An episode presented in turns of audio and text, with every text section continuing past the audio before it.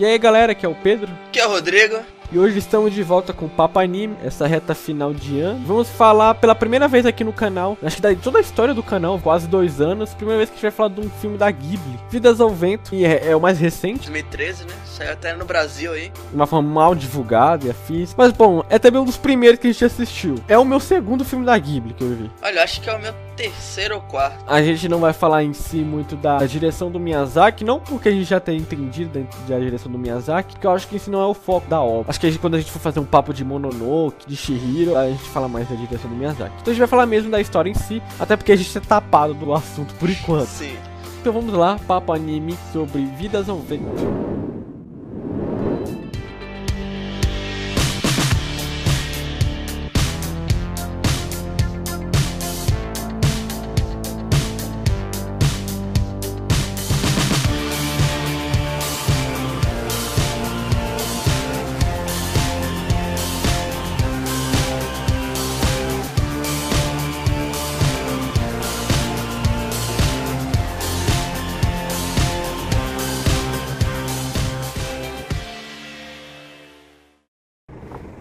君はピラミッドのある世界とピラミッドのない世界とどちらが好きかね。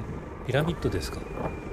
空を飛びたいという人類の夢は Vidas ao Vento conta a história de Jiro Horikoshi, acho que esse sim que é o nome do cara, e é uma meio que mistura de biografia real com ficção. O personagem com esse nome realmente existiu na realidade, o cara que fazia mesmo o protótipo. E como é meio ficção e meio realidade, né, a parte pessoal, a vida pessoal dele é ficção, a gente até encontrou uma semelhança com a biografia real do Miyazaki. A gente vai tentar falar aqui, no geral, como essa biografia é, como ela é contada, como esse lado ficcional também é contado, a, mensagem do filme, a imitação, tudo que daí daqui pra gente falar, os limites que nos permite falar.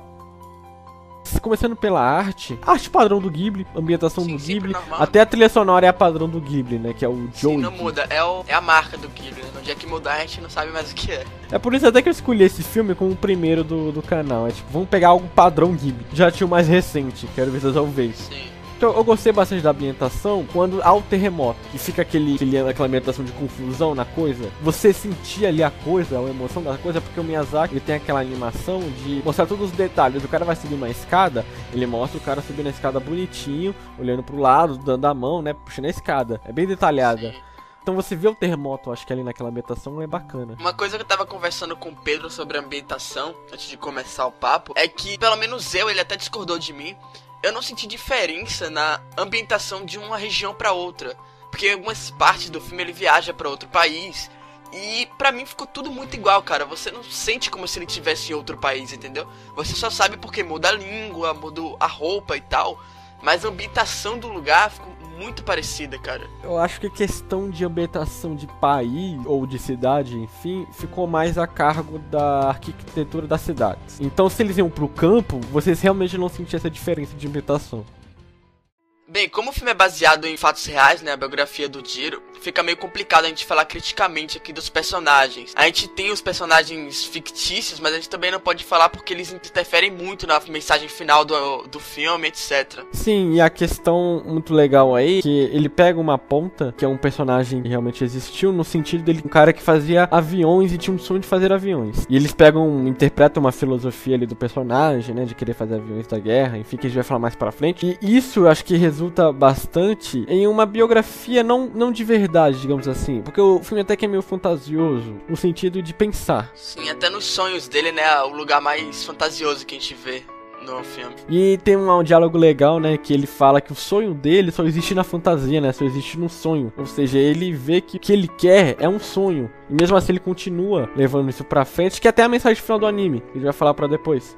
E o filme acaba se dividindo nessas duas partes, né? A vida pessoal dele, a vida de o sonho dele, o avião que ele quer pra marinha japonesa. Eu acho que é aí que o filme peca, porque é um filme de duas horas e eu acho que a mensagem, por mais que ela não seja ruim, por mais que ela não seja defeituosa, pra um filme de duas horas eu acho que era pra ser uma mensagem maior. Já que é meio complicado você cobrar desenvolvimento de personagens em uma biografia, né? Sim, já que ele inventou de colocar uma boa parte ficção, né? Porque boa parte é da vida pessoal dele, ele deveria sim é, dar uma mensagem melhor, né? Já que é duas horas.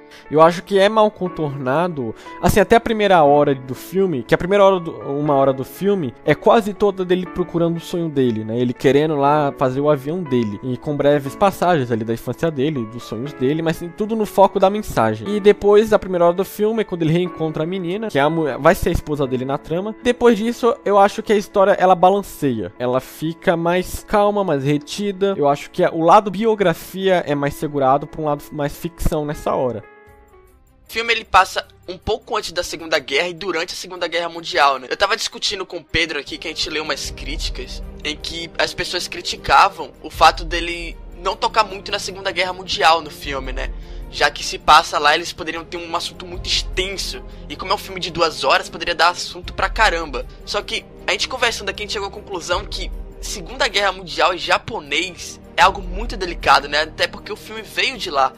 Então ele tem que ter muito cuidado quando se trata desse assunto. A intenção ali, pelo menos para mim, não foi mostrar a Segunda Guerra Mundial, mas mostrar a história do cara e o sonho dele de como ele queria alcançar esse sonho, entende? Então a Segunda Guerra Mundial não era algo muito, muito almejado no filme. É, porque a Segunda Guerra Mundial não é o foco do sonho dele. O foco do sonho dele é fazer aviões. Só que é aquilo que ele é uma, uns debates que ele tem de si próprio no filme, é onde tem um conflito dele com, com, com o sonho dele. Porque se ele, ele tá fazendo aviões pra Marinha Imperial Japonesa, que vai usar esses aviões pra guerra. Então esse é o conflito dele, de querer realizar um sonho. Sim, porque o sonho dele sempre foi fazer um avião bonito, né? Um avião dele. Não era nem exatamente algo para ajudar as pessoas, né? Ele sempre imaginou aquele avião cortando o vento, digamos assim, né? A filosofia do anime, é o vento seguirá. Sim, se ele pudesse fazer um avião pro cara voar uma vez e ele visse o quão lindo é aquele avião, ele tava feliz, entende? Ele não queria um avião pra guerra ou pra transportar, ele queria um avião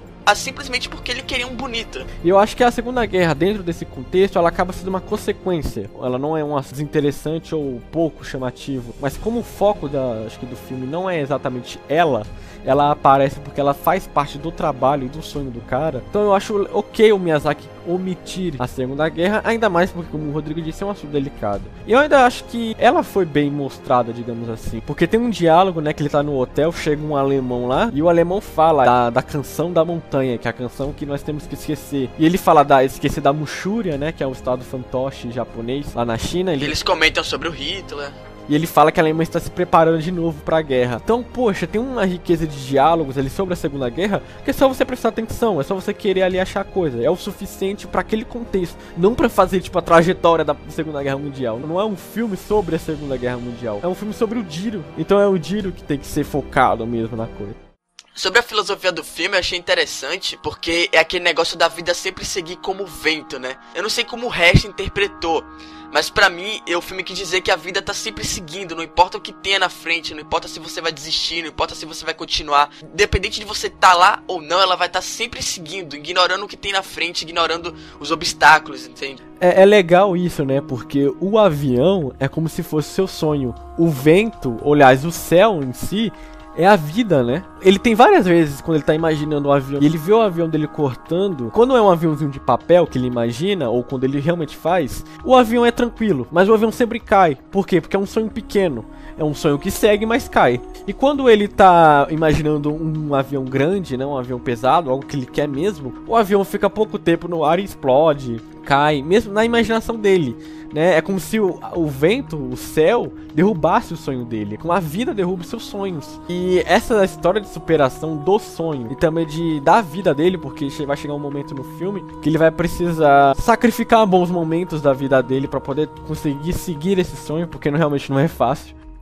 Então, eu acho que é interessante essa filosofia do filme. A gente vai falar na parte do final como essa filosofia segue. Mas no geral, a gente resumiu o filme isso. Vidas ao Vento é uma história dos seus sonhos e enfrentar a vida. E o sonho, ele vai encontrar as dificuldades é, pessoais, as dificuldades na empresa, política, né? Porque tudo isso ele enfrenta. É a vida pessoal dele, da mulher dele está morrendo. É também a empresa dele que está tendo dificuldades para poder se manter, a crise financeira, né? Então não é exatamente uma história de nunca desista do seu sonho. É exatamente o seu sonho tem tem que rasgar a vida no céu. E o seu sonho tem que superar a vida.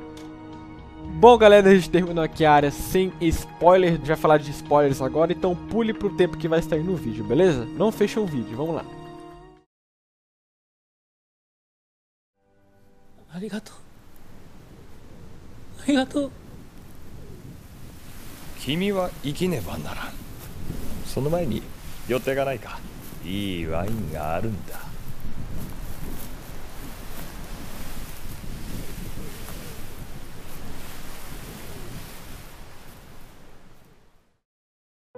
Então, o final do filme, ele finaliza toda essa história que o Pedro contou agora da filosofia do filme, né? Ele tem até aquele diálogo com o engenheiro italiano em que ele diz: é, Vinha pegar mais ar. É como se ele tivesse dito: Você realizou seu sonho, venha ter outros sonhos, entende? Porque o vento é a vida, né? Então ele fala: Venha pegar mais vento, venha pegar mais a vida. Isso, venha ter outros sonhos, venha seguir outros sonhos, outros ventos virão. É o título do filme, Vidas ao Vento. Então quando ele vai pra frente, porque essa é a cena final do filme, né? Ele vai pra frente pegar mais vento, quer dizer que ele vai viver ali, que é o desejo da mulher dele. Viva! O avião no céu, ele é um sonho realizado. Ele poder voar. Quando o seu sonho consegue voar no céu, ficar entre o vento ali com a vida, ele está sendo realizado. Mas o difícil é você estar no vento, não o seu sonho. Porque você precisa viver. E o vento na sua cara é a vida.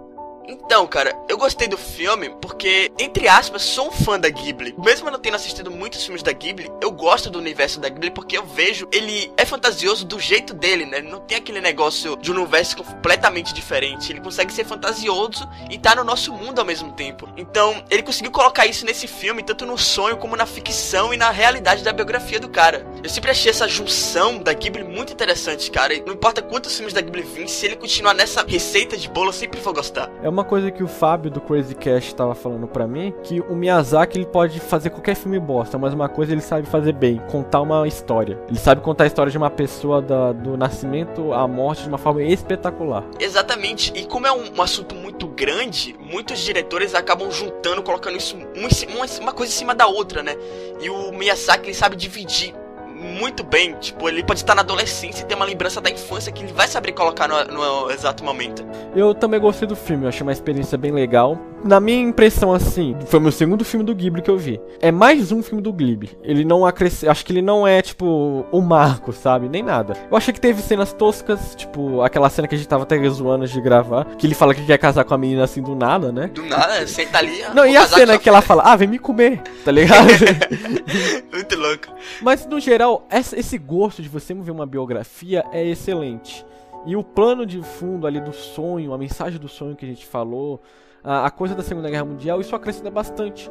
Então não é um material descartável, aliás, é um material muito bom. Eu me encantei e me fez ter vontade de ver mais filmes da Ghibli. Porque eu sei se isso é, é se seu padrão Ghibli, imagina quando eu for ver os destaques.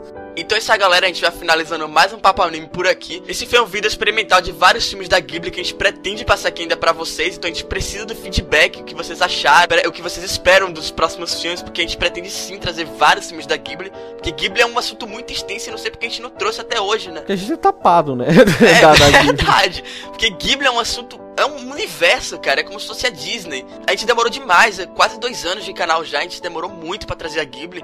Então a gente, eu pretendo, a gente, a gente pretende trazer muitos filmes da Ghibli daqui pra frente. Então só vai depender de vocês e do feedback de vocês aqui nesse vídeo, beleza? Bom, vamos terminar aqui. É, dê joia aí no vídeo para ajudar a gente na divulgação, beleza? Compartilha no Face pros amigos. Pode parecer bobeira, porque todo papo a gente fala isso, mas sério, gente, isso ajuda bastante a gente na divulgação. A gente vai fazer dois anos de canal daqui a alguns dias, né? Quando vocês estiverem vendo esse vídeo. É, revisitem a rede de Suzuki, que tá muito material bom, né, Rodrigo? Exato. Notícias, textos. Então visitem lá. Visitem nossa página no Face para poder ficar por dentro das atualizações dos vídeos. Até a próxima. Falou. Falou.